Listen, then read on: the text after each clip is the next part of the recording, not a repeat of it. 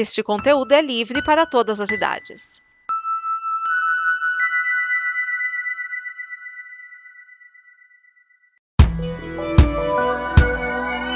Olá, eu sou Vinícius Schiavini, um dos criadores da Combo, esta comunidade de conteúdo que produziu o programa que você está ouvindo agora.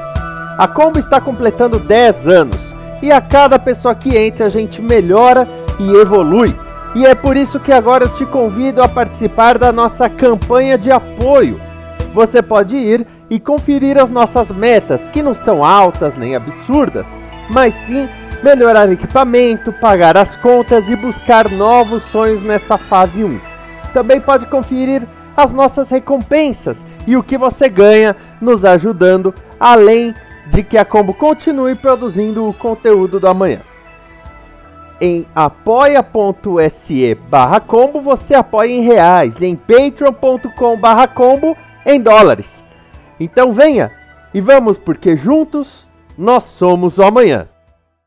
Olha, se você tá parando de fofocar, tá parando de tomar muito refrigerante, ou sei lá, de repente resolveu parar de falar palavrão, você não tá fazendo jejum, você tá tomando vergonha na cara. Tá recomeçando mais um Catolinerd. Olha a vinheta.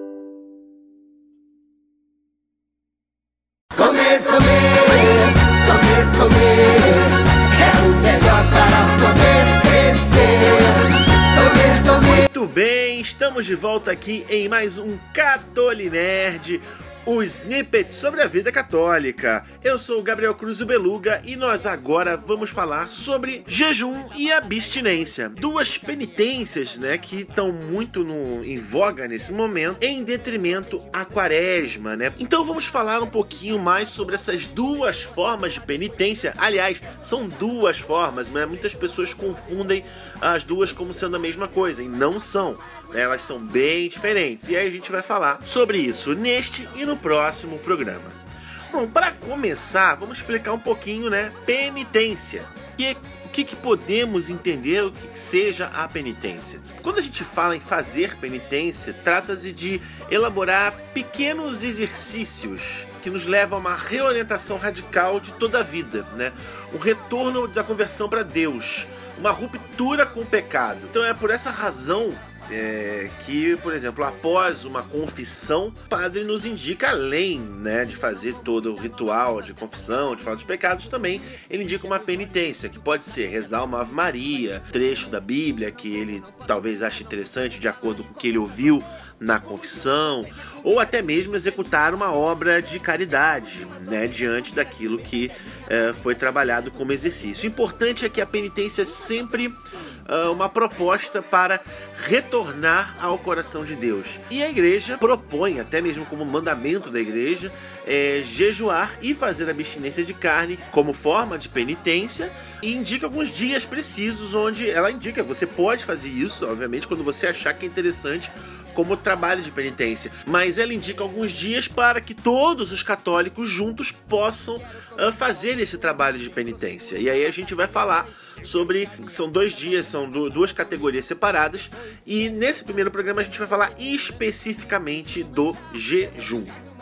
Aliás, antes de falar do jejum, vale dizer também uh, que do, esses dois hábitos né, são uma forma também da gente exercitar nossa autodisciplina, ao mesmo tempo que fazemos memória uh, do grande sacrifício que Cristo fez por nós, é também um exercício de autodisciplina, de autocontrole, justamente para nos ajudar a ficar distantes do pecado. E aí, o primeiro modelo é o jejum. Para deixar claro, dentro da Igreja Católica, quando estamos falando da penitência do jejum, estamos falando de deixar de comer por um tempo considerável, né? Abrir mão de fazer refeições.